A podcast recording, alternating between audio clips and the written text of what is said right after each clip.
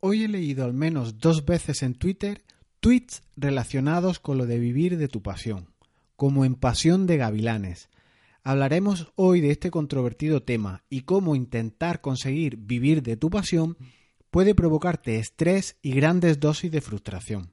Pero antes de continuar, y para el que no me conozca, te habla Jesús Betmar del canal con el mismo nombre, o si no te queda muy claro y te cuesta escribir Betmar, puedes acceder a través de monoloco.es, donde tratamos de hacer experimentos lo justo en relación con tu ADN productivo. ¡Comenzamos!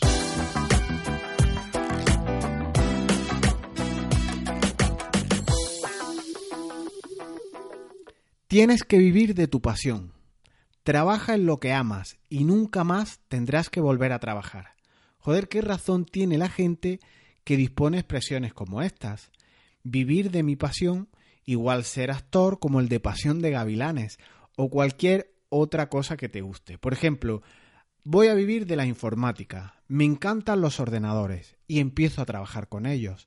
8, 10 horas al día, incluso más, y más y más, y lo que era mi gran pasión, lo que era mi hobby, la informática, en los ordenadores, configurar los mismos, en esas horas de fluir que iba desarrollando mi actividad, mi hobby, todo empieza a difuminarse, a volverse más etéreo hasta que desaparece ese hobby y ya empieza a convertirse ese hobby en un trabajo rutinario, en algo poco retador y en definitiva un trabajo más igual que cualquier otro. Así que resulta que si queremos convertir nuestra pasión en una profesión, caemos en que como no sea en realidad algo que nos guste de verdad, sino algo que, pueda ser pasajero, al final se convierte en algo repetitivo. Lo hace trabajo al fin y al cabo y cesa el interés originario que teníamos por ese trabajo. Pero esto tiene una conclusión que resulta algo triste. ¿Quiere decir esto que nunca seremos apasionados en la vida por nada? Ya que si al final todo es rutinario y repetitivo, salvo habas contadas, no habrá nada que te apasione, no habrá nada que te guste.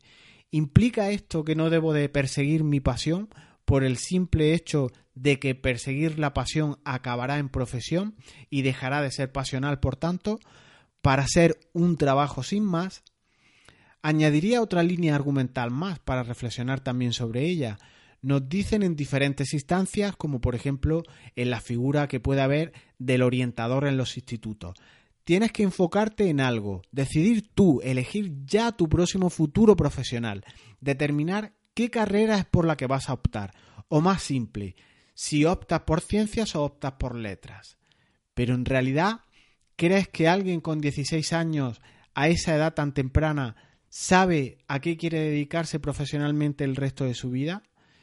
Y si estas orientaciones o ese tener claro a qué quieres dedicarte, a pesar, como digo, de tenerlo muy claro, que lo dudo, yo por ejemplo no lo tenía ni con 20 años claro, ni con 30, y lo dejo aquí. Entonces, si estas orientaciones van cambiando a lo largo del tiempo, ¿cómo vas a tenerlas claras cuando se acerca esa figura del orientador a ti? ¿Y si no hay futuros profesionales tal y como está configurado el mercado laboral actualmente? Hay personas que hasta tienen tres mini empleos al día de hoy. No es nada fácil concretar a lo que te quieres dedicar, como para dedicarte a algo más con un plus de, de, exclusividad como podría ser la pasión. Ya una profesión es difícil determinarla como elegir una profesión pasión para realizar. Puede que en momentos de tu vida sí que lo tengas claro, pero es que estos van cambiando conforme la persona va evolucionando. Así que si no tienes clara una pasión, tu pasión o pasiones, que no te crea ansiedad porque esta es una situación de lo más normal de la vida en la, eh, la vida de las personas.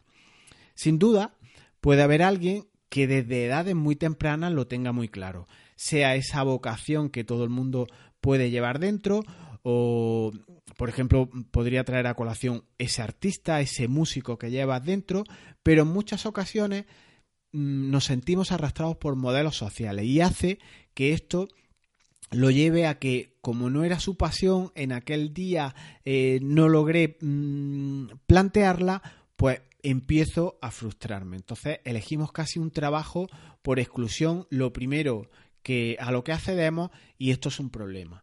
Vivimos reactivamente los guiones que han puesto en nuestras manos pues la familia, los compañeros, las agendas de otras personas o las presiones de las circunstancias, los guiones de años anteriores de nuestra educación, de nuestro condicionamiento. Esto lo dice Kobe en uno de sus libros. Tu tiempo es limitado, así que no lo desperdicies viviendo la vida de alguien más. Esto no sé quién lo dijo, pero es importante el, el intentar trabajar en aquello que te gusta. ¿Puedo convertir mi pasión en mi trabajo ideal? Pues aquí llega ahora otra cuestión a reflexionar. Supongamos que tu pasión es tocar la guitarra, los animales, ser un gamer profesional, qué sé yo. ¿Realmente podrías convertir esa pasión tuya en una profesión? ¿Podrías vivir de ellos en unos cuantos años si la trabajas? Y digo unos cuantos años porque tal y como está el patio, hoy en día tener trabajo para toda la vida ha quedado no un segundo plano, sino al tercero o al décimo plano. En este punto, si crees que hay algo que realmente te apasiona y puedes vivir de ello, pues hay que intentar conseguirlo sin duda. ¿Y por qué no crearnos nuestras nuevas pasiones? párate un momento y, planteate si estamos equivocados al, perseguir una profesión ideal asociada a nuestra, a, nuestra pasión. Pensemos, en, un, en, un, puesto de trabajo de cualificación media, un contable, un administrativo de una empresa, lo que sea. Igual está teniendo una actitud reactiva en su trabajo. Yo no puedo con esto, estoy quemado, etcétera. Pero, ¿y si en tu trabajo pudieras cambiar cuestiones que no te gustan, mejor aquello que te lleva mucho tiempo, o pudieras, por ejemplo, dedicar tiempo a lo que más te gusta en tu profesión, me lo invento, atender al público por el hecho de ayudar a los demás, o trabajar en equipo, que es donde tú te ves con más fuerza. ¿Y si nuestro trabajo pudiéramos convertirlo en algo que si fue, que si bien no fuera una pasión, ese, ese trabajo que nos apasiona, que es nuestro, nuestro deseo de, de vida, pero eh, igual podrías estar a gusto con él cambiando determinadas cosas. Ejemplos del tipo, yo por ejemplo, si me quitaran de atender al público, no estaría mal en mi trabajo. O yo si cambiara de puesto y fuera a otro área, no estaría mal en este trabajo, estaría genial aquí. ¿Estás poniendo de tu parte para ello, para ganar ese plus adicional o ese pequeño o gran cambio? ¿Qué es aquello que toleras más? ¿Qué no puedes soportar para nada en tu trabajo? Seguro que ahora estás empezando a pensar cómo voy a mejorar mi trabajo, cómo voy a promocionar yo en mi empresa o cómo planteo esto a mi jefe. Y vivir de tu pasión puede ser incluso una realidad, pero eh, yendo a cosas más terrenales, ¿te has fijado metas y objetivos por escrito? ¿Esos problemas de los que hemos comentado en tu trabajo actual, los tienes identificados perfectamente? Porque muchas veces ni siquiera nos hemos sentado a reflexionar sobre qué es lo que en realidad queremos o en qué me gustaría cambiar o qué me gustaría eliminar de mi jornada o sencillamente hoy te gustaría una cosa mm, como por ejemplo cambiar de un departamento y luego en unos meses te gustaría ganar más y otros días te gustaría eh, teletrabajar y lo cambiante en las situaciones es también un problema. Tienes que tener claro qué es lo que quieres. Así que la pregunta obvia y obligada en este contexto sería, ¿realmente tienes clara la meta a conseguir? ¿Es tu pasión eso que quieres cambiar ahora o es una moda pasajera? Yo tengo un compañero, por ejemplo, con el que llevo ya muchos años, muchos, muchos, pero que lleva todos esos años quejándose de manera rutinaria y dando la abraza a todo el mundo con sus quejas. A todo el que se la rima se queja de lo mal que está, de lo que se podría mejorar, de lo poco que gana. Y es que jamás, jamás le he oído decir eh, qué es lo que quiere en realidad o a qué puesto le gustaría cambiar. Solo critica y critica a propios, a extraños y de hecho yo jamás le he visto dirigirse a un responsable a pedirle nada. Jamás. ¿Cómo vas a cambiar algo así? ¿Será tu pasión protestar? Igual puede convertirse eso en una profesión, protestador profesional. Mucho pro, pero no aparece esa proactividad que se necesita para cambiar las cosas. Así que he seguido mi pasión y me he pegado unos tengo un familiar directo, por ejemplo, que siempre ha querido vivir de su pasión, ser músico. Respetado y amado por sus padres, estos le permitieron que en el bajo de casa fuera habitual pues elementos llamados amigos, instrumentos, inversiones en amplificadores, etc. Y ahora resulta que como ve que no puede vivir de ser músico, está comenzando a frustrarse y ha renunciado a vivir de su pasión. Y no nos tomemos esto a la ligera porque es una lección de vida importante que podemos aprovechar, extractar esas lecciones aprendidas para eh, aprovecharlas a tu favor. Pero está la otra cara de la moneda que puede generarte grandes inseguridades que igual arrastran luego hasta los 30, 40 y hasta el más allá. Pero es que tuvo una segunda pasión, ser gamer profesional, y comenzó a competir en juegos en red, ir a torneos para ganarse la vida, y volvió a perder la ilusión. Nuevamente aparecen frustraciones y nuevamente tuvo que renunciar a su pasión. Y es que los años van pasando. E igual todo este contexto, toda esta, eh, todas estas mimbres que estamos barajando, no van de esto, porque igual la vida no va de pasiones. ¿Y si persigo mi pasión y estoy descuidando muchas otras áreas de mi vida? Otro de los problemas de dedicarte a perseguir pasiones es eso, de descuidar cosas importantes o importantísimas en relación con la familia, relaciones sociales, tu propia salud física, etc. Y entras en la rueda del hámster persiguiendo tus pasiones y te pierdes cosas que pasan realmente importantes a tu alrededor. Igual pasión no es el término que deberíamos de, de, utilizar y sí que sería correcto utilizar, por ejemplo, el concepto de intereses, aquello en lo que siempre te ves con fuerza. Y puede que esos conceptos sean equívocos. Utilizamos pasión cuando tendríamos que utilizar qué es aquello con lo que tienes siempre fuerza para hacer. ¿No será más correcto llamarlo así, intereses versus pasión? Y dejar lo de apasionado para el amor, para tu hobby, para eh, otras cuestiones, pero no para tu profesión habitual. Dejemos en aquello en lo que te ves siempre con fuerza y siempre con energía disponible o recursos para entablar acciones relacionadas con ese trabajo o esa cuestión que, nos ocupa. ¿Por qué no conservar tu hobby y así sigues disfrutando de eso que te apasiona, aquella cuestión que siempre la tienes reservada, que te digo yo, el aeromodelismo, eh, el senderismo, eh, cuestiones que son hobbies realmente, déjalos así y dedica o orienta tu trabajo a aquello en lo que tienes fuerza.